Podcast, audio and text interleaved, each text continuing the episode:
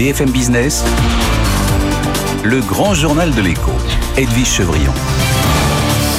Notre invité, c'est l'ancien monsieur Brexit, aujourd'hui conseiller Europe et de Valérie Pécresse. Euh, Michel Barnier, bonsoir. Bonsoir. Euh, Merci d'être là. On va évidemment parler de ce qui se passe euh, en Russie et en Ukraine, de la décision il y a quelques instants de Joe Biden donc de, de décider l'embargo sur le pétrole russe.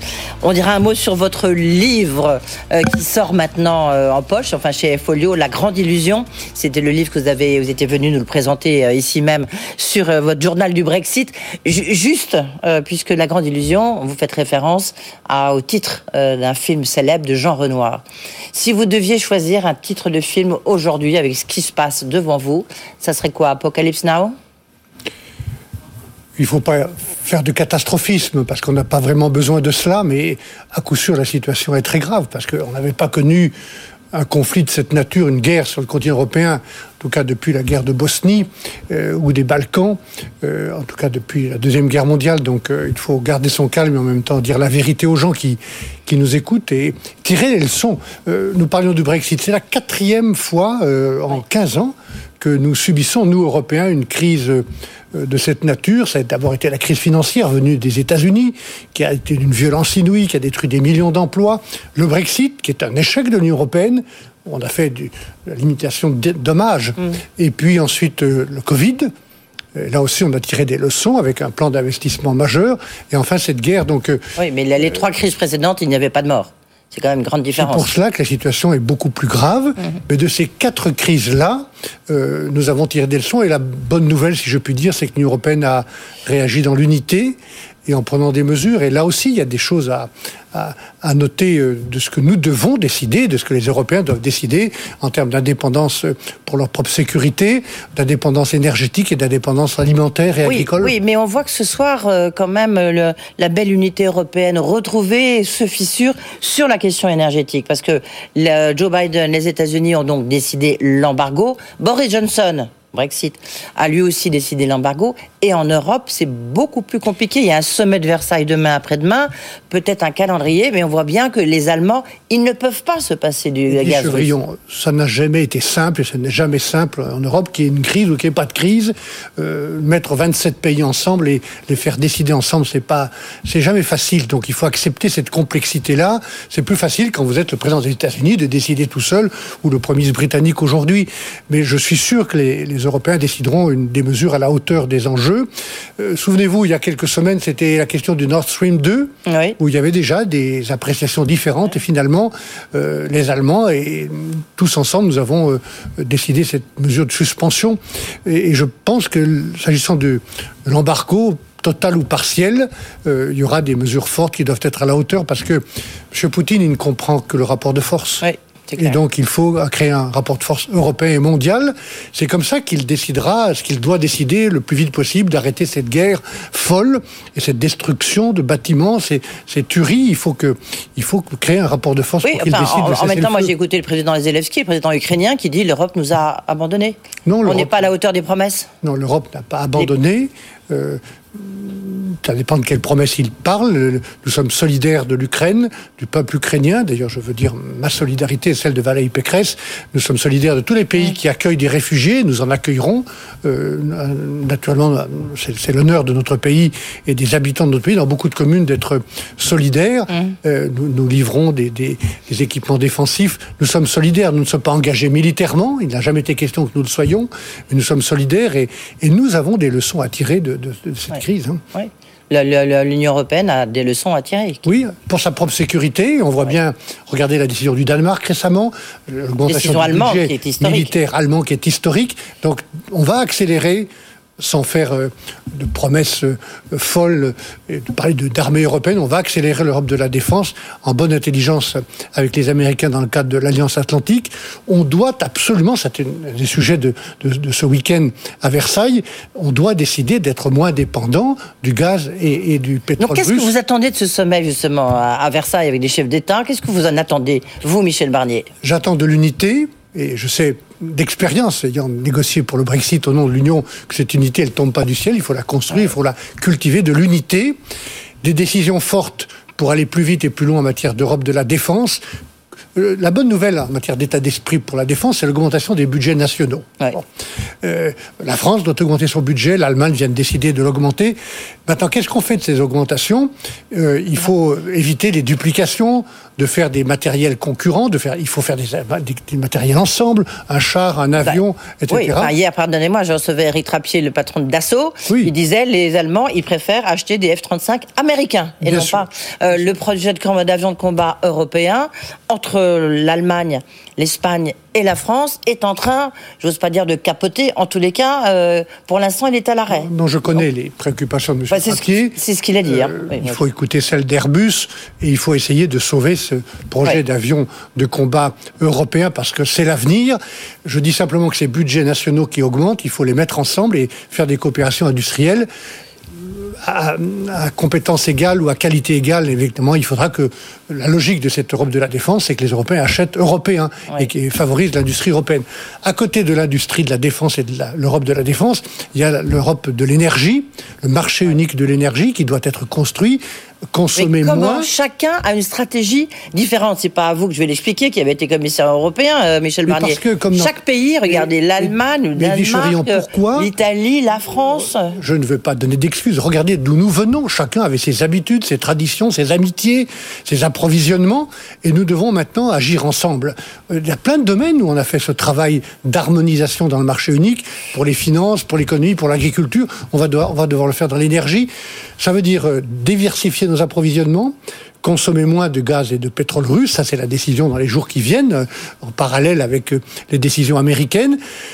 Consommer moins, parce qu'on doit continuer les économies d'énergie et produire plus chez nous, notamment. c'est presque un gros mot, ça, aujourd'hui, de dire aux Français, il faut moins consommer, Non, il faut se chauffer moins. Est-ce qu'il faut leur dire Non, j'ai pas dit. pour J'ai pas dit se chauffer moins, se chauffer mieux, c'est-à-dire continuer le travail moins, quotidien qu'on doit faire dans chacune de nos maisons, de nos appartements, de nos usines, en, en faisant euh, des isolations. Pour consommer moins, ça ne veut pas dire qu'on- euh, se, qu'on- se chauffer moins bien, Ouais. se chauffer aussi bien, mais en dépensant moins. Ça, ça passe par les économies d'énergie, par l'efficacité énergétique. Il y a des, oui, c'est très cher, mais ce sont des, ce sont des, des accords gagnants-gagnants, parce qu'on fait travailler des milliers d'entreprises dans le domaine de l'isolation, on diminue sa facture individuelle, on diminue notre dépendance nationale. Donc on n'a pas d'excuse. Il faut massivement investir pour isoler les bâtiments privés et publics, et puis euh, produire plus, permettez-moi de le dire. Et là, on tombe sur un, un point important qui est, de mon point de vue, un échec du quinquennat sortant, du président actuel de la République, qui n'a pas pris les bonnes décisions en temps voulu, comme d'ailleurs son prédécesseur, pour l'énergie nucléaire. Oui. Euh, oui, enfin, dans tous les cas, il y a un revirement il y a, euh, très clair quand même. euh, Oui, il y a un du président de la revirement. République à euh, quelques, jours, des, hein, je- je à quelques précise. jours des élections, Oui. on, on annonce des décisions alors qu'on a perdu 5 ans. C'est tout ce que je veux dire. Est-ce que le, est-ce que le, il faut accueillir l'Ukraine, la Moldavie, euh, les pays baltes euh, dans l'Europe, dans l'Union européenne, au sein de l'Union Ne, européenne ne pas faire de, de fausses promesses. C'est pour ça que je vous pose la question. Ne- Ils ont fait la demande et ça y est, l'Union européenne est en train nouveau. Et nous leur avons dit qu'il y avait une, une perspective européenne euh, pour eux. La preuve, c'est qu'on a négocié avec certains de ces pays, notamment l'Ukraine, un accord d'association extrêmement ambitieux pour indiquer cette trajectoire européenne. Mais il y a des procédures, il faut qu'ils soient prêts. Ils ne le sont pas, il faut que nous soyons prêts, nous ne le sommes pas non plus. Mais confirmer cette perspective européenne, oui, Oui. Donc il faut, il faut, le- il faut continuer. Il faut. Il faut continuer à travailler avec eux, d'abord faire cesser cette guerre, et puis euh, continuer à travailler avec eux, notamment en consolidant l'accord d'association. Vous qui avez été ministre des Affaires euh, étrangères, euh, Michel Barnier, comment est-ce que vous voyez le, le rôle de Xi Jinping, du président chinois? On sait que le président de la République s'est entretenu euh, avec lui. On, le voit, il, soutient les efforts de la France par rapport à, à la Russie et par rapport à cette guerre, à ce conflit.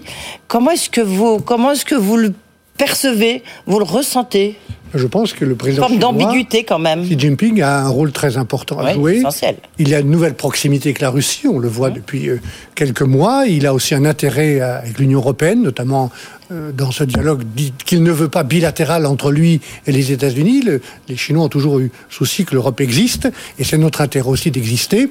Donc je pense que il peut en effet participer à une médiation. On a vu le Premier ministre israélien, on a vu le président turc. Il faut que les Européens soient prêts aussi à, à participer à ce travail de médiation, mais je pense que la Chine a un rôle très important. Faut-il comment comment faut-il négocier, parler, discuter avec euh, Vladimir Poutine? D'abord, il faut créer le rapport de force. C'est le langage qu'il comprend et c'est l'attitude qu'il pratique lui-même. C'est pas ce qui se passe aujourd'hui? Pas suffisamment, puisque la guerre continue. Et pratiquer un rapport de force pour que très rapidement, il décide un cessez-le-feu. Mais par exemple, ça serait quoi? Cessez-le-feu. Oui, non mais c'est ce feu, il va vous dire euh, oui à mes conditions, on reste.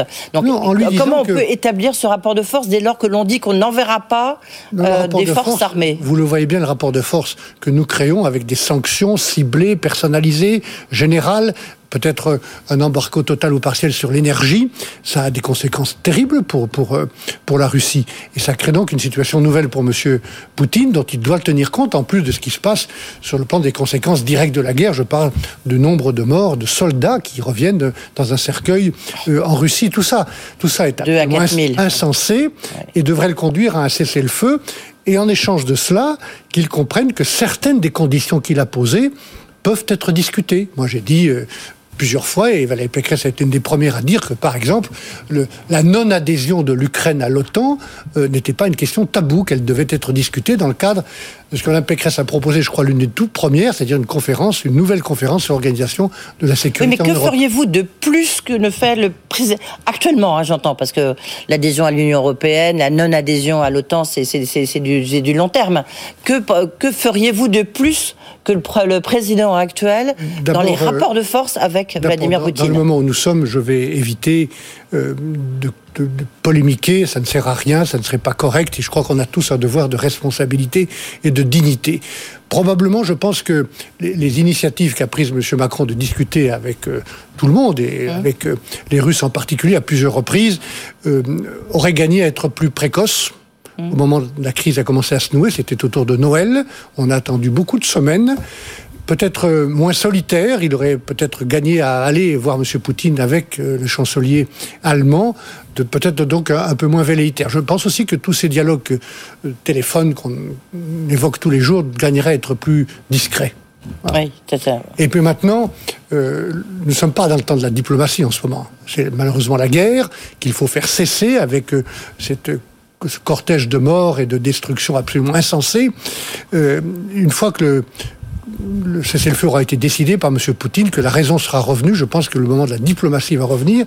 Et ce qu'on aurait dû proposer peut-être en tout début d'année, euh, le moment viendra de le proposer à nouveau, c'est-à-dire un plan pour la sécurité la stabilité de l'Europe avec les Russes, c'est-à-dire un conseil de sécurité et une nouvelle conférence sur la sécurité de l'Europe?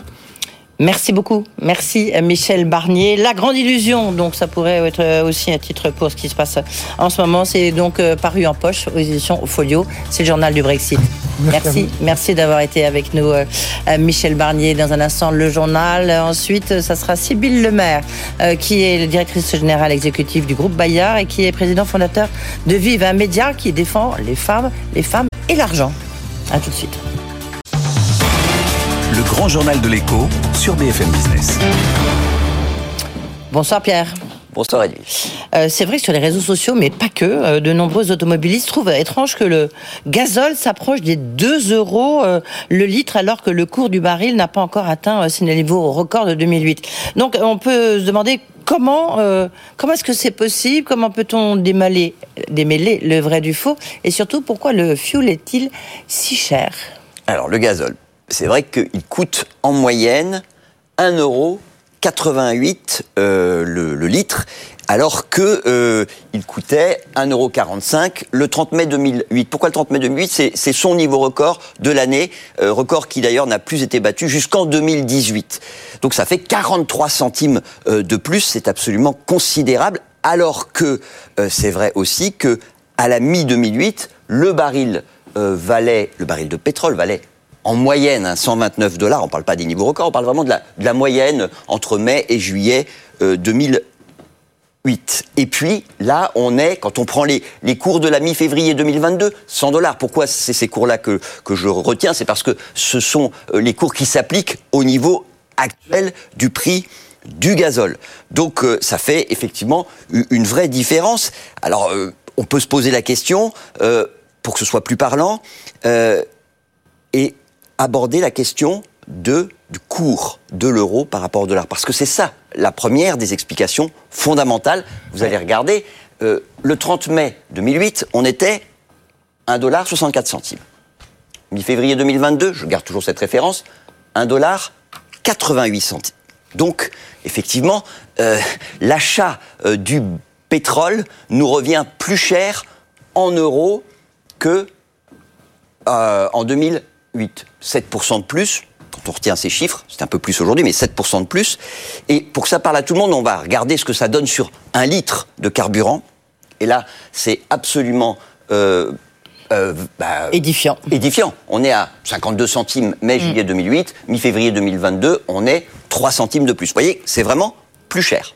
Oui, alors la question qu'on peut se demander, c'est euh, il y a 3 centimes de plus, euh, ça veut-il dire que la différence de prix soit 40 centimes, ça fait beaucoup de chiffres, enfin essayez de suivre, c'est important, c'est lié à la hausse des taxes. Alors oui, il reste effectivement 40 centimes à, expliquer. Alors, les taxes, euh, oui, en partie, parce que entre 2015 et 2018, euh, la TICPE, l'ex-TIPP, euh, qui pèse donc sur les carburants, elle a été progressivement augmentée pour en fait réduire l'écart entre le gazole et le super sans plomb. Donc, par rapport à 2008, on a une augmentation de 16 centimes sur le gazole, qui n'a rien à voir avec l'augmentation euh, qui euh, a concerné le, super.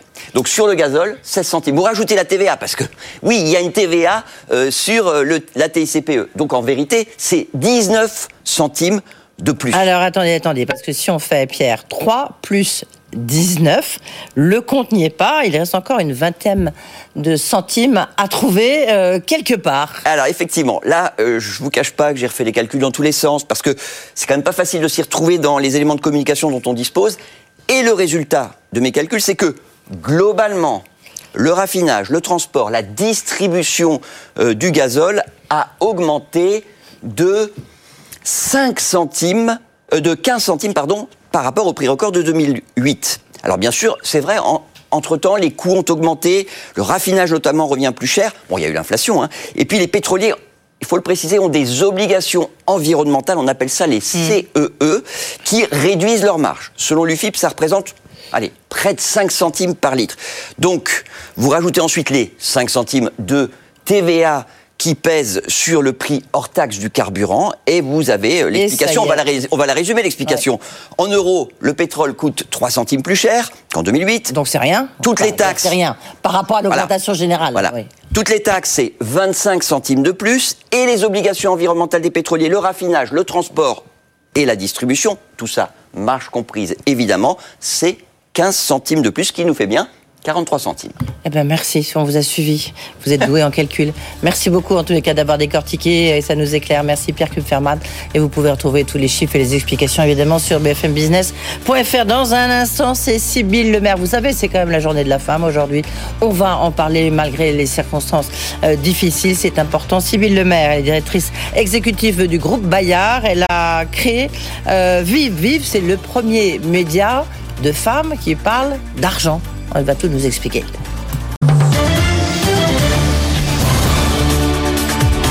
BFM Business, le grand journal de l'écho, Edwige Chevrillon.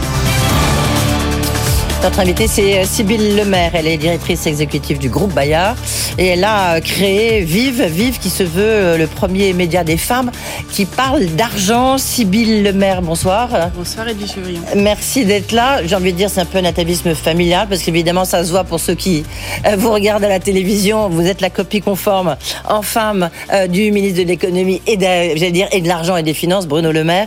Puis en plus c'est vrai que vous connaissez bien la difficulté d'être une femme parce que vous avez cinq frères, c'est ça Et vous êtes la seule fille ah, vous commencez par là, oui, effectivement. Pardonnez-moi cette incursion familiale, mais, mais, mais, mais c'est vrai que vous vous êtes senti concerné, quoi, puisque aujourd'hui c'est la journée de la femme. si je dois avouer, quand j'étais jeune, j'avais un féminisme assez flou. Mmh. Mais euh, j'ai grandi dans une famille euh, très masculine parce qu'on parle de Bruno, mais il s'avère que j'ai cinq frères et que je suis donc euh, la seule fille. Alors après, comme on dit, c'est très formateur. Hein, ça vous apprend le temps de parole, la difficulté à être écouté et à courir vite. Ouais. Et puis aussi à faire carrière parce que vous avez fait carrière.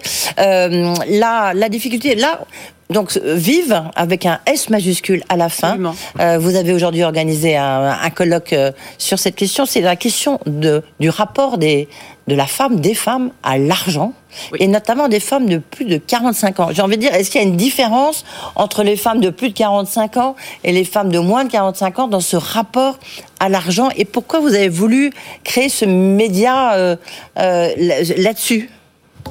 Alors, 50% des femmes aujourd'hui en France ont plus de 45 ans. Mmh.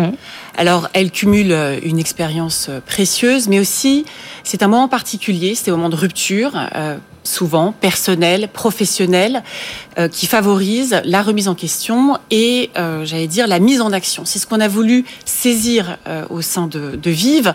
Et puis, il est vrai que lorsqu'on forme les femmes de plus de 45 ans, on fait une pierre de coups parce qu'on forme aussi leurs enfants. Alors, on peut s'en réjouir, la place des femmes bouge, elle se renforce aujourd'hui en France, mais il s'avère que euh, l'argent reste encore un tabou. Euh, qui est à lever pour les femmes. Euh, elles rencontrent encore des difficultés à assurer leur autonomie financière. Elles ont un risque plus aigu de rester dans une fragilité. On va en parler, j'en suis sûre. Les facteurs qui concourent sont assez nombreux.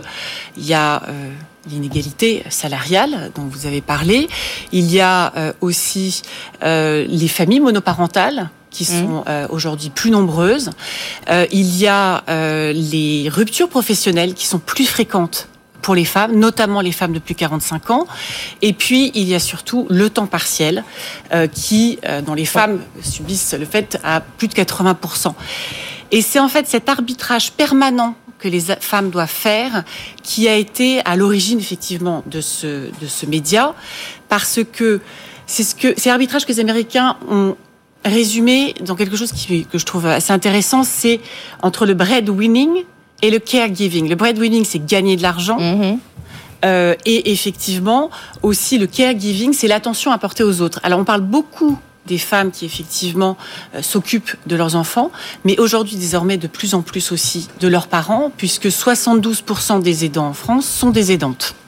Ce qui fait que à la fin, effectivement, il y a une différence très forte au moment du passage à la retraite, puisque les femmes touchent 33% de moins que les hommes, pension de reversion inclus. Ouais, ouais. Donc on, on, voit toutes les distorsions. Mais alors quand vous dites que c'est un, un média qui en plus se penche sur cette question. J'ai envie de dire, qu'est-ce qu'il apporte? Comment vous travaillez? Bon, d'accord, vous êtes dirigée, enfin, vous êtes directrice exécutive du groupe Bayard, qui est un grand groupe euh, d'édition, mais comment est-ce que vous construisez? Parce que le point de départ, du reste, c'est ce groupe Bayard. C'est là où vous avez, c'est le point de départ de, de ce média, comme vous dites. Absolument, c'est une euh, initiative que nous portons au sein du groupe. Hein. C'est un projet intrapreneurial, comme on dit. Alors, Vive, en fait, c'est un écosystème média. Donc, euh, on a eu le forum aujourd'hui qui était absolument euh, fabuleux. Euh, un succès, on a toujours un peu la trouille lorsqu'on fait un forum de se dire est-ce que les gens vont venir, pas venir, etc. Il y avait plus de 300 personnes. Il a été très suivi sur les réseaux. Euh, il est disponible en replay dès demain. en fait, je pense que la question de l'argent est une question, est un tabou qui reste à lever. Et c'est pas que les femmes ne veulent pas en parler, c'est qu'elles ne savent pas véritablement quoi faire. Donc on a essayé de l'incarner de façon. Mais quand vous dites argent, c'est quoi? C'est la rémunération? Par exemple, si je vous demande, pose la question combien est-ce que vous gagnez, Bill Le Maire, vous me répondez ou vous me répondez pas? Non, je vous réponds pas. Pourquoi? C'est un tabou C'est un tabou. Combien vous gagnez? Ouais. c'est toujours un tabou. C'est un tabou. Mm. Euh, c'est un tabou. Donc on fait une newsletter d'information qui laisse une large place à l'infographie, qui est très incarnée. C'est le jeu. C'est un média qui est un peu à l'américaine, où il y a effectivement ensuite des solutions que nous apportons euh, aux femmes. Alors on parle de quoi? On parle euh, le péril seul ou comment passer euh, financièrement le cap d'un divorce. Euh, on parle je ne souhaite pas vieillir pauvre. Euh, on parle du microcrédit, qui est encore un sujet qui est aussi peu abordé en France et qui est pourtant une solution pour l'entrepreneuriat des femmes. Si, on en parle quand même beaucoup parce qu'il y a des acteurs qui sont, bah, du reste, ce sont des hommes qui, qui, qui dirigent, qui dirigent ces, ces, ces bah, que ce soit Guillaume Pépi ou que ce soit Pierre-René Lemar de l'ADI, quoi. Absolument. Euh, mais il y a encore beaucoup à faire. Alors donc c'est une newsletter. Et puis c'est un podcast qui parle de lui-même, qui va être lancé dans les semaines prochaines, qui euh, s'intitule Osons l'oseille. Osons l'oseille, excellent titre. Oui. oui. Donc là, on parle de façon très cash mm. de euh, comment est-ce qu'on fait un budget, comment est-ce qu'on anticipe les choses, etc. Parce que effectivement, sinon on se retrouve dans des situations de précarité financière qui sont importantes. Et ensuite, on l'incarne de manière très pragmatique au travers de de formation qui auront lieu au travers d'un programme assez ambitieux de capsules vidéo d'une centaine d'heures où nous souhaitons en fait donner la possibilité aux entreprises de pouvoir s'en saisir et de former l'ensemble de leurs salariés pas que les femmes d'ailleurs au demeurant, c'est un média euh, qui euh, effectivement pense que les hommes ont toute leur place. Oui, euh, et ça, ce média, comment Donc ça, c'est au départ intra, un projet intra, intrapreneurial, mais maintenant vous faites un appel à, tout le monde. Oui. Oui. Et aujourd'hui, c'était un peu le point de départ. C'est pour ça que vous êtes là. C'est un grand forum, donc il y avait eu succès en tous les cas, c'est ce que vous nous dites. et à partir de là, vous, vous voulez, je sais pas, fédérer d'autres entreprises de. Alors les entreprises en fait sont sponsors, on en a besoin parce que vous le savez, ça coûte de l'argent et on en a absolument besoin. Euh, et ce qui laisse la possibilité. vous avez LinkedIn, L'Oréal, euh, il y a pas de gros sponsors. Orange, la financière de l'échiquier, euh, bientôt Clésia. Mais c'est vrai que ça laisse la possibilité de pouvoir rendre disponible ce média gratuitement aux femmes et aux hommes qui souhaitent effectivement se poser la question de savoir ce qu'ils vont faire de leur argent ou comment gagner plus. voilà. Le, groupe Bayard, je disais, c'est un, un, groupe très puissant hein, dans, l'édition. Est-ce que j'ai, moi j'ai une petite question parce que ça m'intéresse toujours l'édition. Est-ce que par exemple les, les, avaloirs d'une femme sont les mêmes que les avaloirs d'un homme? Les avaloirs, c'est ce qu'on verse à, un écrivain ou une écrivaine euh, avant de publier son livre pour qu'elle puisse euh, ou qu'il puisse euh, travailler, documenter son livre.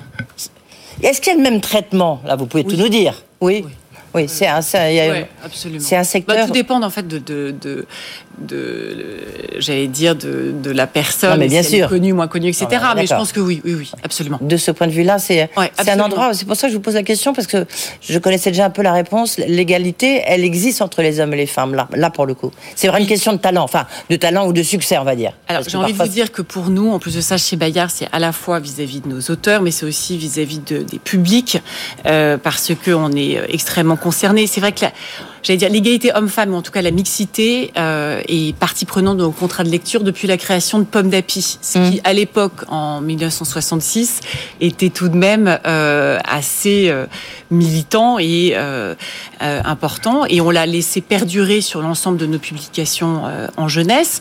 On a une héroïne qui connaît un succès absolument phénoménal, qui s'appelle Mortel Adèle, qui travaille beaucoup. Décidément, on aime bien les jeux de mots entre Mortel Adèle et puis Osons l'oseille, on aime bien. oui qui euh, participe beaucoup à l'enjeu de mmh. transgression pour euh, pour les enfants. Puis ensuite, on, on porte des des j'allais dire des enjeux, euh, notamment au moment du forum de l'égalité homme-femme, et on on l'importe dans les familles, dans les écoles. On a eu là chez Milan Presse des actions qui ont été portées tout spécifiquement aujourd'hui sur l'enjeu des stéréotypes entre les garçons et les filles. Oui, c'est des j'allais dire c'est encore des combats que nous portons de façon importante. Ah, Sybille Maire, euh, il nous reste euh, encore peu de temps, mais qu'est-ce qu'il faudrait faire pour que euh, ça se passe mieux pour, pour une femme? Est-ce que par exemple les quotas, vous y êtes favorable J'ai envie de vous dire, comme beaucoup de femmes, malheureusement oui, parce qu'ils fonctionnent. Moi, je pense aujourd'hui qu'il y, a, il y a un enjeu d'éducation qui est, dont on doit se saisir de façon encore plus importante, et il y a un enjeu d'orientation. oui, vous, voulez dire quoi précisément sur un enjeu d'orientation? Je pense que les, les, filles, on a vu les, les, résultats et les chiffres sont tombés il y a, il y a peu de temps, euh, en tout cas, vont moins vers les carrières euh, scientifiques, euh, techniques, etc. Et qu'il va falloir changer cela, et très vite. Ouais. Et comment peut-on faire ça très vite? Parce qu'on dit que ça sera un des grands mantras du président, du candidat président, ou peut-être de nouveau président Emmanuel Macron, mais comment peut-on changer? Qu'est-ce qu'il faudrait changer dans la logique de la formation? Dans la logique de formation, ben, ça se joue dès la petite enfance. Ouais. C'est des petits, à mon avis. C'est pour ça que c'est un enjeu d'éducation. Ça se fait dans les familles, à l'école, euh, partout. C'est là où il faut commencer.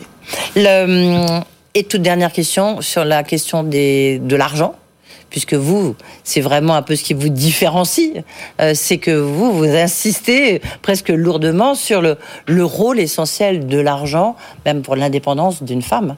Euh, qu'est-ce qu'il faut, qu'est-ce qu'il faut changer?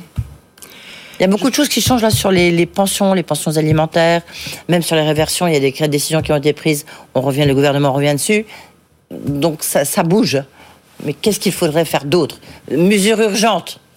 Je pense qu'il faut accroître leur expertise sur les dimensions économiques et financières et que ça va passer par de la formation. Et qu'aujourd'hui on peut le faire à la fois euh, du côté de, l'enfance et des, jeunes, parce qu'on n'a pas parlé de l'argent de poche, mais c'est à partir de là où effectivement ça commence au début, ça commence très tôt malheureusement. Euh, je regardais les chiffres, 48 euros d'écart à moins de 12 ans, donc vous voyez ça commence quand même. C'est ce qui se passait dans la famille Le Maire. Exactement. Euh, non. Non. Non. Ah, Donc ça, ça, ça, démarre à l'argent de poche. À l'argent de poche, à l'argent de poche. Et euh, ensuite, effectivement, c'est que on doit avoir plus de forums comme Vive et plus de participants. Et les entreprises pour les femmes euh, doivent aussi, et pour les hommes aussi, euh, s'enquérir de ce sujet et se saisir de ces formations. Ouais, voilà. Donc Vive, si vous voulez rejoindre ce média, qu'est-ce qu'il faut faire Vivemedia.fr. Voilà. Vous pouvez vous connecter, vous avez le replay et ensuite vous inscrire à la newsletter. Surtout, faites-le. Merci beaucoup, Sybille Le Maire, d'avoir été euh, avec nous euh, dans un instant. On change de registre. On reviendra sur les femmes, tiens, en fin d'émission dont on refait l'écho. Euh, là, c'est Julien Normandie, le ministre de l'Agriculture et de l'Alimentation. Il devait être en studio avec nous, mais voilà, il a chopé le Covid. Il sera en visio avec nous. À tout de suite.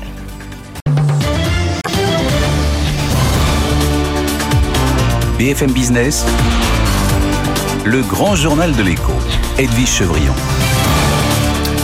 Le grand journal de l'écho se poursuit avec le ministre de l'Agriculture et de l'Alimentation, euh, Julien de Normandie. Euh, bonsoir Julien de Normandie, merci d'être euh, avec nous.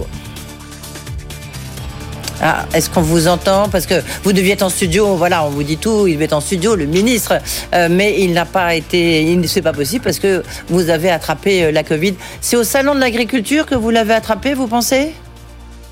Probablement, je pense. Effectivement, le salon de l'agriculture était un, un événement important, un événement euh, pour lequel il y avait un protocole euh, sanitaire euh, très strict, mais force est de constater que je l'ai probablement attrapé là-bas, et cela nous rappelle à quel point la pandémie est toujours présente à nos côtés et qu'il nous faut continuer à être extrêmement vigilants, extrêmement précautionneux. Ça, va, vous n'êtes pas, vous êtes pas trop malade. C'est un, un, Covid léger que vous avez attrapé? Écoutez, pour l'heure, j'ai des symptômes légers, mais j'ai respecté évidemment les consignes. Et donc, je me suis mis euh, à l'isolement. Je continue mes activités. Les activités sont lourdes en ce moment du fait des conséquences de la guerre en Ukraine sur le monde agricole. Et donc, je continue à travailler, mais à l'isolement. Est-ce que, euh, on va revenir évidemment sur vos activités, puisque vous employez ce terme. Euh, Julien Normandie, on sait que vous auriez dû être directeur de campagne du candidat Emmanuel Macron et que finalement vous restez ministre de l'Agriculture parce qu'il y a une crise très importante, notamment euh, euh, sur la question du blé, des matières premières. Vous serez quand même un peu un directeur de campagne le soir pour le candidat Macron? Vous aurez les doubles casquettes je suis je suis euh, ministre, ministre pleinement euh, engagé, pleinement investi, mais je suis aussi un militant euh, qui va s'engager également pour la réélection du président de la République. Je crois profondément en la nécessité d'un second quinquennat du président de la République. Donc oui, les, nuits vont être courtes, mais j'assumerai pleinement mes fonctions de ministre et en même temps, je m'engagerai aux côtés du président de la République. vous, vous serez comme, quand même un peu son directeur de campagne, quoi. Il y a une équipe, vous savez, une très grande équipe autour du président de la République. Peu importe euh, les organigrammes, ce qui compte, c'est euh, cette équipe euh, soudée, cette équipe engagée et ce projet que porte le président. Tiens, tiens une question, parce que j'en parlais à l'instant avec Sybille Le Maire, on en parlera ensuite, c'est quand même la journée de la femme aujourd'hui. D'abord, tiens, il y avait une manifestation sur les droits de la femme, il n'y avait pas un seul candidat de droite, il n'y avait que des candidats de gauche, des candidates de gauche aussi avec un E. Et puis, question qu'on peut se poser, pourquoi il y a aussi peu de femmes dans l'entourage du président?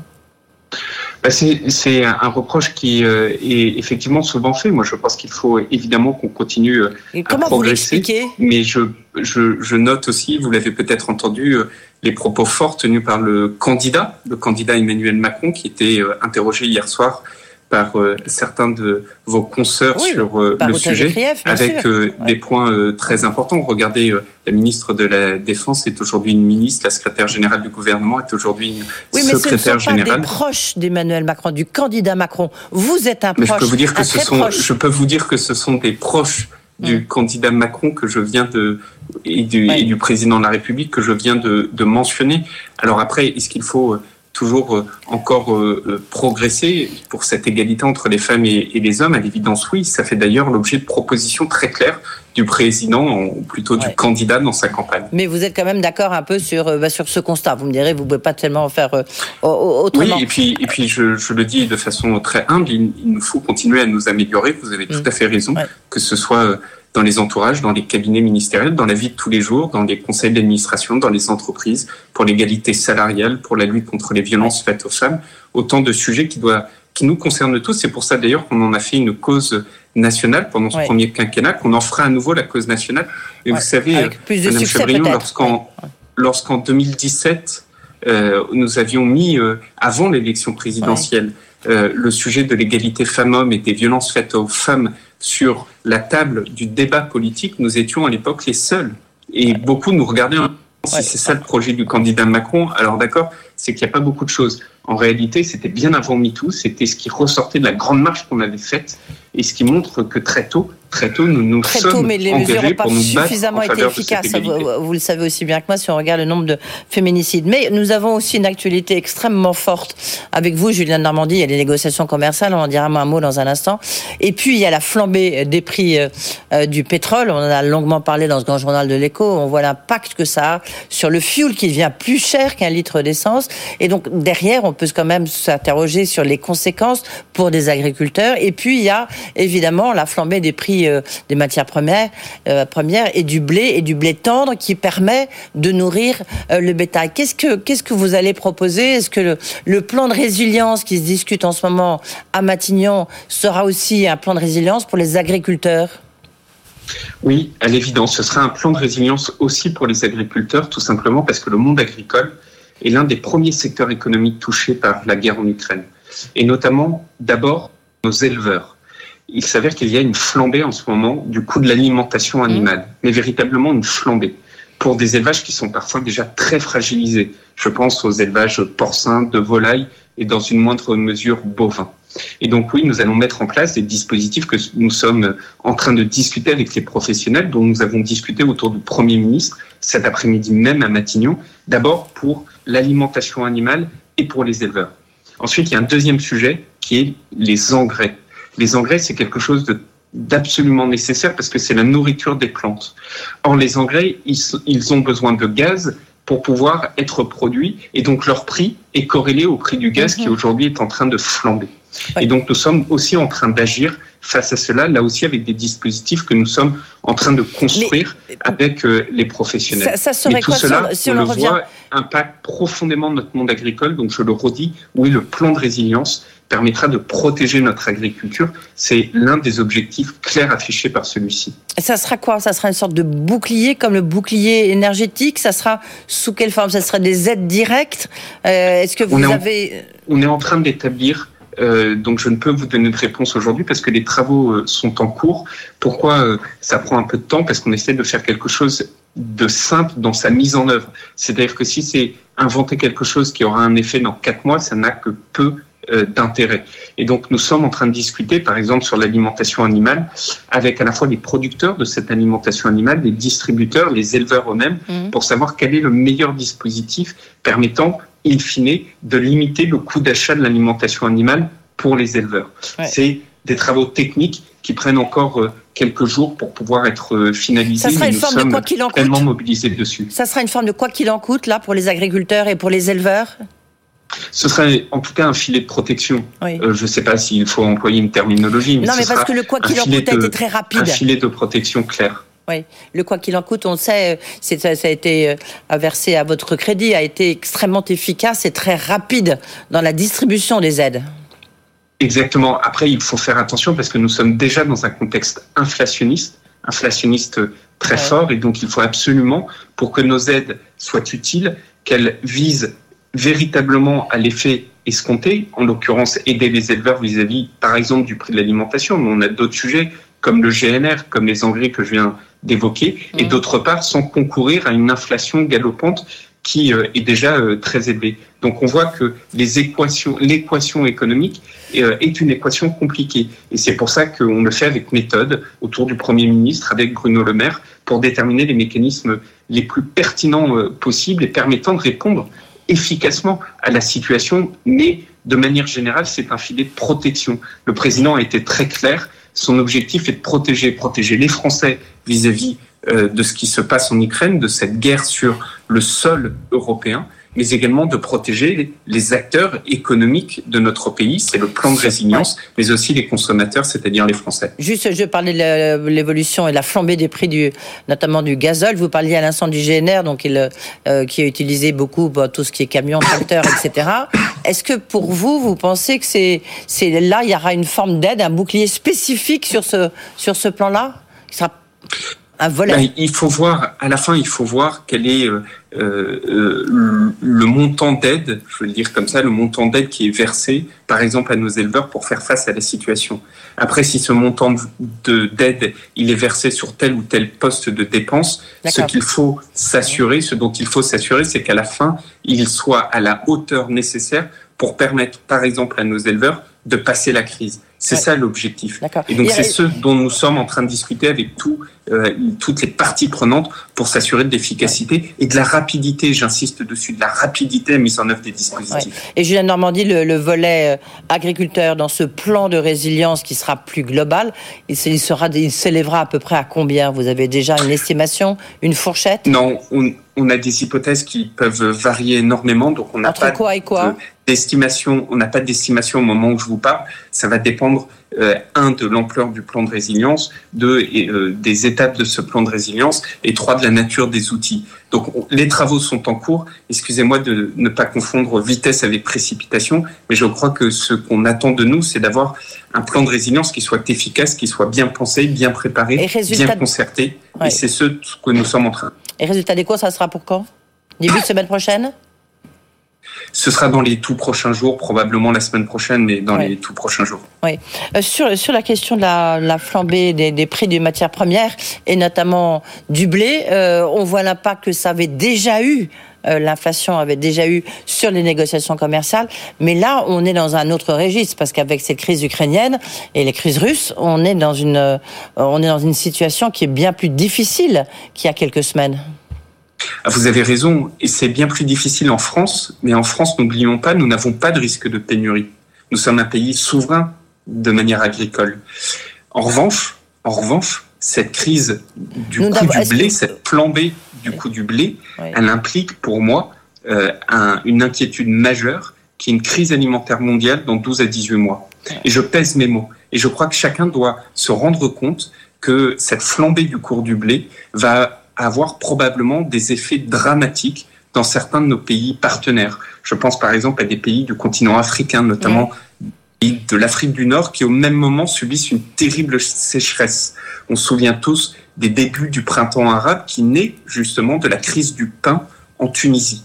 Eh bien, moi, ce que je crains et ce sur quoi je suis en train de me battre au niveau européen et au niveau mondial, on aura un G7 dans quelques, jours, c'est de tout faire, mais absolument tout faire, pour éviter une crise alimentaire mondiale dans 12 à 18 mois. Ça veut dire, par exemple, il faut absolument que l'Europe produise plus, produise en protégeant l'environnement, mais produise plus pour apporter plus de matières premières aux pays qui en auront besoin, parce que la Russie et l'Ukraine, si vous ne prenez que le blé, c'est plus de 30% des exportations mondiales, c'est absolument colossal. Mm. En France, on ne dépend pas d'elle, mais d'autres pays, et parfois nos pays au sein de l'Europe, ou partenaires euh, que nous avons, sont totalement dépendants de ces importations de blé, par exemple ukrainien ou russe. Et donc, je crains une crise alimentaire mondiale dans, dans 12 à 18 mois et nous nous battons, nous faisons tout pour l'éviter. Et faut-il un embargo justement sur le blé russe?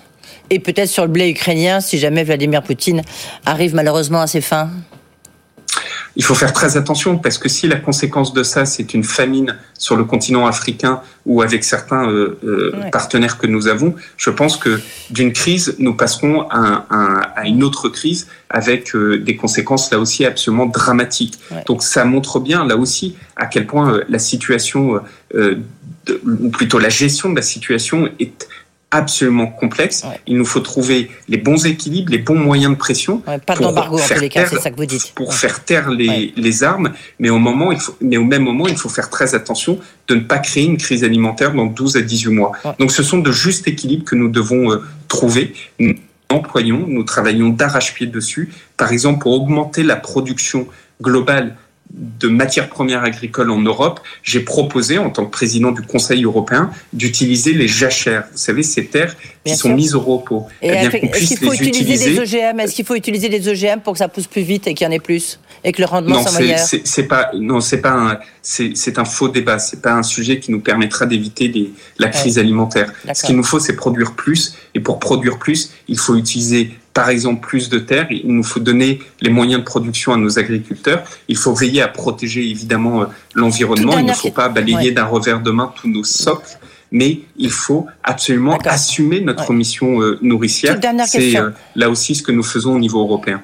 parce que le temps passe vite, Julien de Normandie, une question entre les négociations commerciales et puis le, le, votre je sais pas votre poste, je sais pas de directeur de campagne du candidat Macron, mais en, tous les cas, on voit que les négociations commerciales, elles ont donné une augmentation de 3% des prix agricoles. Vous en êtes félicité en disant ben voilà, la loi Egalim 2 euh, a permis cette augmentation la première fois depuis des années, mais en même temps, on voit question pouvoir d'achat pour les Français, ça va être extrêmement difficile. Vous avez raison, mais il faut différencier les deux. Bah non, parce que c'est le même portefeuille. Hein. Oui, mais, mais il faut tout de même différencier les deux. Il faut apporter un soutien à nos concitoyens qui en ont le plus besoin. Et en même temps, on ne peut pas dire aux agriculteurs de financer le pouvoir d'achat des Français. Parce que quelle serait la conséquence? C'est tout simplement nos agriculteurs ne gagnent pas d'argent et donc arrêtent leur production. Et donc nous devons, euh, à ce moment-là, dépendre des importations de pays étrangers. Et comment à ce moment-là, gérerions-nous notre souveraineté alimentaire si aujourd'hui nous dépendions nous-mêmes des importations de matières premières ukrainiennes ou russes? Donc vous voyez toute la complexité. Si on veut avoir cette souveraineté alimentaire, nous avons besoin d'agriculteurs. Pour avoir des agriculteurs, nous avons besoin d'agriculteurs rémunérés à leur juste valeur. Après, si certains veulent faire des politiques commerciales, eh bien dans ce cas-là, que ce prix juste payé aux agriculteurs vous parlez d'inflation. En fait, c'est un prix juste payé aux agriculteurs. Ça permet juste de rémunérer ceux qui vous nourrissent. C'est quand même assez normal de rémunérer ceux qui se lèvent très tôt et se couchent très tard, de les, rémunérer, de les rémunérer somme toute avec des salaires qui restent très modestes, tout simplement pour qu'ils puissent continuer leurs activités. Mais si certains veulent pratiquer des politiques commerciales, ils peuvent le faire, mais dans ce cas-là, sur leur marge, pas sur le compte de résultat des agriculteurs. Et en parallèle, nous, pouvoirs publics, on doit accompagner nos concitoyens les plus fragiles pour faire ces politiques sociales. Mais différencions les politiques sociales des politiques agricoles, c'est-à-dire celles pour maintenir nos agriculteurs. Pardonnez-moi, mais ces négociations commerciales sont un succès à vos yeux, oui euh, ben, elles, ont, je vais dire autrement, si Egalim 2, hmm. cette fameuse loi, n'avait pas été là, cela aurait été un carnage. Et je dis bien un carnage pour le monde agricole. Et au moment où on, se où on se parle, vous auriez des centaines et des centaines d'agriculteurs, d'agricultrices qui mettraient la clé sous la porte. Et donc, vous auriez notre souveraineté alimentaire qui serait questionnée. Maintenant, aujourd'hui, la difficulté, c'est qu'avec cette augmentation des coûts de matières premières, probablement ce que nous avons négocié ces derniers jours, nous devrons à nouveau les renégocier dans quelques jours, très vite, parce que vous avez une flambée des prix des intrants, les engrais, l'alimentation mmh. animale, que les agriculteurs eux-mêmes ne pourront pas assumer seuls. Et donc, il faudra revoir probablement un certain nombre de négociations à très court terme. Merci beaucoup, très important ce que vous venez de dire. Merci beaucoup, Juliane Normandie, euh, ministre de l'Agriculture et de l'Alimentation. Et j'ai envie de dire, soignez-vous bien. Euh, merci. Dans un instant, on reviendra sur la journée des femmes avec deux femmes, Marie-Virginie Klein et Patricia Chaplot. À tout de suite.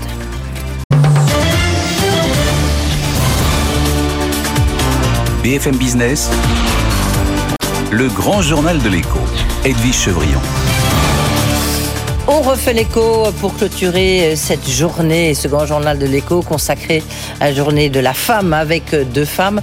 Marie-Virginie Klein, qui est vice-présidente de Villa, auteur du livre Femmes dirigeantes, comment elles ont osé. Bonsoir Marie-Virginie Klein. Bonsoir Edith Chevrillon. Merci d'être là. Et puis face à vous, à vos côtés, hein, euh, Patricia Chaplotte, qui est auteur du livre Égalité femmes-hommes, une grande cause et après. Ça c'est intéressant. Il se trouve qu'il y a un point d'interrogation. Bonsoir Patricia Chaplotte. Bonsoir. Euh, merci d'être là. Et puis on va rappeler aussi que c'est vous qui êtes créatrice du prix La femme d'influence. Alors toutes les deux, vous avez choisi euh, de faire parler, d'interroger des femmes, des femmes qui ont osé, euh, des femmes qui ont bah, aussi bien parce que vous avez fait de la, politique, euh, vous venez de la politique, mais maintenant vous êtes chez Hopscock, donc vous êtes plutôt dans, dans le milieu entrepreneurial. Peut-être commencer par vous. Les femmes qui ont osé, pour reprendre pour le coup votre titre, Patricia, est-ce que vous est-ce que vous faites une différence entre une femme politique qui a choisi la politique et une femme d'entreprise. Est-ce que le rapport au pouvoir est très différent? Alors oui, je pense que le rapport au pouvoir est différent. Euh, D'abord, euh, quand on rentre dans une entreprise, on a peut-être un parcours qui est mieux identifié, alors que quand on rentre en politique, on peut venir de n'importe quel univers, on peut être chauffeur de taxi, on peut être chef d'entreprise. une jolie blonde avec des yeux bleus, quoi, c'est ça? Voilà, toutes les femmes peuvent faire de la politique à un moment donné et même garder son métier, quel que soit le mandat que, que nous avons. Alors que quand vous rentrez dans une entreprise ou une grande entreprise, il y a un parcours euh, professionnel qui est plus lié. Donc c'est c'est pas la même démarche. C'est pas la même démarche, c'est quand même beaucoup plus rationnel. L'entreprise, l'entreprise, c'est beaucoup plus rationnel. Le monde, euh, le monde politique, euh, tout d'un coup, on décide qu'il y a besoin de femmes, ou parce qu'il y a des quotas aujourd'hui, ou parce qu'on fait des des, des listes Shabada, vous savez, on appelle ça comme ça en politique, quand euh, on met un homme, une femme, un homme, une femme, notamment sur des listes au municipal. Donc tout d'un coup, on cherche des femmes. Le monde de l'entreprise, il y a des chasseurs de tête, c'est un peu plus construit quand même quand on essaie de chercher un, un talent. Est-ce que vous êtes d'accord avec ça, euh, vous, euh, euh, Marie-Virginie? Vous avez interrogé, bah, il y a aussi, bah, notamment sur, sur, sur, votre livre, on voit il y a aussi bien des hommes, des femmes politiques que des femmes d'entreprise, mais il y a surtout des femmes politiques, hein, il faut reconnaître. Il y a un peu des deux. En fait, je suis partie du, du, constat de dire que la, femme, la place des femmes progresse dans la société, mais elles restent toutes numéro 2, numéro 3. Il y en a très peu qui arrivent à devenir des numéro 1. Des Anne Hidalgo, Valérie Pécresse. Alors voilà, je suis allée voir, je me suis dit, mais pourquoi est-ce qu'il y a toujours ce plafond de verre qui persiste et pourquoi elles n'arrivent pas à occuper la place du chef, la place du leader, la place de celui ou celle qui décide? Et donc, je suis allée, voir et ce qui m'a frappé, euh, c'est que toutes, pour le coup, politiques comme chefs d'entreprise, m'ont dit qu'à un moment ou à un autre de leur carrière, la question de leur féminité a posé question. Et que celles qui ont réussi à franchir le Rubicon ont dû mener un parcours du combattant, je pense, deux fois plus fort qu'un homme n'aurait eu à le faire. Oui, surtout, vous abordez la question de la maternité c'est intéressant de dire que la maternité, souvent, on l'a mis, enfin, on peut la mettre en scène. Vous parlez de Nathalie Kosciusko-Morizet ou encore Céline Royal, mais pour d'autres, c'est quand même un obstacle. La maternité, c'est un sujet qui n'est pas encore euh, totalement résolu. C'est-à-dire que c'est entre 30 et 40 ans qu'on construit sa carrière professionnelle. C'est aussi entre 30 et 40 ans qu'on fait des enfants. Donc le réflexe, en général, c'est de penser par séquence quand on est une femme. C'est de dire, bon, je fais mes enfants, ma famille avant, et quand tout ça est sur les rails, je me mets à, à commencer une carrière politique. Mais si on commence une carrière politique à 40 ans. À 60 ans, on se retrouve au mieux, euh, je sais pas, euh, euh, adjointe au maire euh, d'une grande ville en charge des écoles parce qu'on aura eu trois enfants. Oui, Patricia Chablotte. Alors, nous, on a interviewé toutes les femmes qui sont citées, sont des femmes premières. Hmm. première femme présidente de la FNSEA, première Christiane femme Lambert, qui, Christiane Lambert, qui, est, souvent voilà, euh, sur ce première femme Julia Bijawi, qui, a créé Frischti, qui était la première femme rentrée au Next 40. Donc toutes les femmes qui sont dans notre livre, première femme Premier ministre et dernière Edith Cresson, première femme présidente de France Télévisions Delphine Arnott. Donc nous, on a été chercher les premières pour montrer que elles sont là et c'était important de les montrer parce que comme vous le dites, il faut qu'il y en ait d'autres qui arrivent euh, à diriger des grandes entreprises et à diriger aussi des organisations professionnelles ou des médias. Et euh, je précise que vous avez coécrit, c'est important, ce livre avec, euh, Anne-Marie Rocco, qu'on connaît bien, journaliste, journaliste de Challenge. à Challenge. Et vous, votre livre est publié chez Erol et vous, votre livre est publié chez Plon. Donc si je dis ça, c'est aussi important bien pour, pour, les éditeurs. Le, oui, mais est-ce que le, le rapport, je reviens sur cette question, le rapport au pouvoir, il est, est-ce qu'il a évolué? Il est comment? Quel rapport les femmes ont avec le pouvoir? Alors, on voit une Valérie Pécresse, on peut se poser la question, on sent qu'elle aime le pouvoir, elle a réussi avec le pouvoir. Après, on voit aussi que c'est difficile d'être seule parmi beaucoup d'hommes. Euh, moi, ma conviction au fur et à mesure de mes rencontres, c'est que toutes m'ont dit il faut pas genrer les choses. Euh, les hommes et les femmes, c'est la même chose, etc. Sauf que force est de constater qu'il y a des similitudes entre l'approche du pouvoir féminin et l'approche du pouvoir mm. masculin. Et être une femme patron aujourd'hui, ça n'a rien à voir avec être un homme patron. Je vous lance un petit défi. Essayez de me trouver un homme patron qui vérifie le cartable de ses enfants le soir quand ils rentrent du bureau. Mm. Moi, je, je suis pas sûre que ça existe. Et je pense que ce rapport au pouvoir euh, il est beaucoup plus pragmatique, beaucoup plus opérationnel, beaucoup plus euh, direct, beaucoup moins tourné vers les honneurs. Euh, je dis pas que les femmes sont des saintes, mais je dis que ces jeux de guerre politique, politicienne, elles n'ont pas vraiment le temps de les mener et elles s'en passeraient bien. Les femmes ont moins d'ego, je pense, dans l'exercice du pouvoir. Plus matter of fact, comment dire. Ouais, je pense qu'elles sont, elles ont moins d'ego, elles ont moins besoin des honneurs, des choses qui brillent, etc. Après, j'ai l'impression peut-être que les hommes ont plus d'expérience. L'homme est meilleur dans la conquête du pouvoir. Que... Il y a la conquête du pouvoir et il y a l'exercice du pouvoir. Non, on, on la conquête du pouvoir, c'est très dur pour les femmes. Ben oui, mais est-ce que, c'est, est-ce que c'est pas de notre faute quelque part? Enfin, si. Notre faute, j'aime pas le mot culpabilité, mais vous voyez, il y, a quand même un, faut s'exercer, je sais bah, pas. Aller, aller, aller à la conquête du pouvoir, c'est, c'est, c'est, c'est, aller au front. C'est comme je dis, euh, on, on, voit comme, combien Valérie Pécresse a, a, est malmenée peut-être en ce moment, mais comme disent les politiques, pour faire de la politique et surtout une campagne présidentielle, il faut avoir le cuir épais. J'aime bien cette expression. Elle-même, elle le dit. Hein, bah oui. Moi, je l'ai interviewée. Elle dit, il faut avoir le cuir épais. Elle parlait d'un autre candidat en disant mais non, parce que et puis c'est un match debout, donc euh, voilà. Et puis puis on voit, on voit hein. effectivement que bah, derrière Valérie Pécresse, il y a majoritairement des hommes, puisque on est encore dans un univers où des femmes qui arrivent à ce niveau de responsabilité à une candidature, il y en a, il y en a de moins en moins. Donc derrière elle, elle a des hommes. Ces hommes qui certains ont quand même des frustrations de ne pas être, pas être à sa place. Donc euh, dès qu'ils voient que le bateau tangue, euh, ils sont pas toujours forcément derrière elle. C'est un tout petit peu moins, un peu plus loin, on va dire. Euh, oui, vous voulez rajouter quelque chose? Oui, moi je pense que c'est justement là le problème. C'est aujourd'hui le moule du dirigeant, il n'est pas formaté pour une femme. Il a été formaté par des hommes pour des hommes. Et il y a beaucoup de femmes qui renoncent à atteindre ce Graal, qui renoncent à faire tous les sacrifices, pas seulement personnels concernant leur vie de famille, etc., mais qui renoncent à leurs valeurs, qui veulent pas renoncer à leurs valeurs, qui veulent pas renoncer à leur façon de faire pour euh, rentrer dans ce match debout. Oui, mais il faut dire que aussi le, management français, euh, l'exercice du pouvoir, on le reproche à Emmanuel Macron, il est très euh, autocratique, monarchique, y compris dans les entreprises. Et qu'aujourd'hui, je pense que la crise que nous avons traversée, évidemment, je ne passe pas de ce qui se passe en ce moment en Ukraine, hein, mais la crise que nous avons traversée fait que le, ce type de management, votre génération, peut-être Marie-Virginie, n'accepte plus ce, management totalement venu d'en haut et vertical. C'est là où la femme peut peut-être se glisser euh, dans ces nouveaux habits du dirigeant. Et, je pense aussi peut-être que on va essayer. cette génération va peut-être, votre génération, va peut-être moins opposer les hommes et les femmes. On voit combien dans les entreprises l'équilibre entre un féminin et un masculin. Il ne s'agit pas de prendre les places de tous les hommes. Enfin, comme il y en a beaucoup, euh, on, a encore une petite marge avant, avant de leur prendre la place.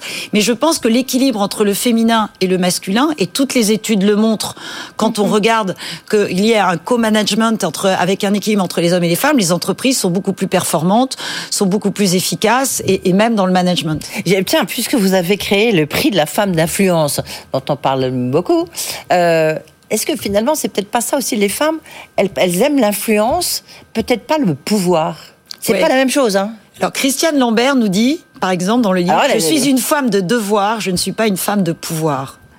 Oui, enfin, président de la quand même une femme de pouvoir. oui, c'est quand même alors, oui, mais, une grande de pouvoir. Elle, elle, ressent plus, elle ressent plus cette notion de devoir, de faire avancer la cause des agriculteurs et tout ce qui va derrière, que de dire j'exerce un pouvoir euh, pour le plaisir d'exercer le pouvoir. Mm. Donc, euh, effectivement, c'est un petit peu différent.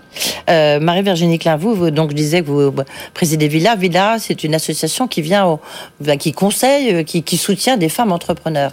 Est-ce que dans l'enquête, dans le livre que vous avez écrit, vous avez tous ces témoignages il y a combien de témoignages au total Il y a 12 euh, femmes numéro 1 et ensuite je suis allée voir toute une série d'entrepreneuses. Et ce que j'ai noté, c'est qu'il y en a beaucoup qui étaient des numéros 2 d'anciennes grands groupes qui auraient pu se lancer dans cette course pour devenir numéro 1 et qui ont dit stop, avec le réseau que j'ai, avec le carnet d'adresses que j'ai, je vais monter mon entreprise et je vais le faire avec mes valeurs, ma façon de voir, ma façon de faire.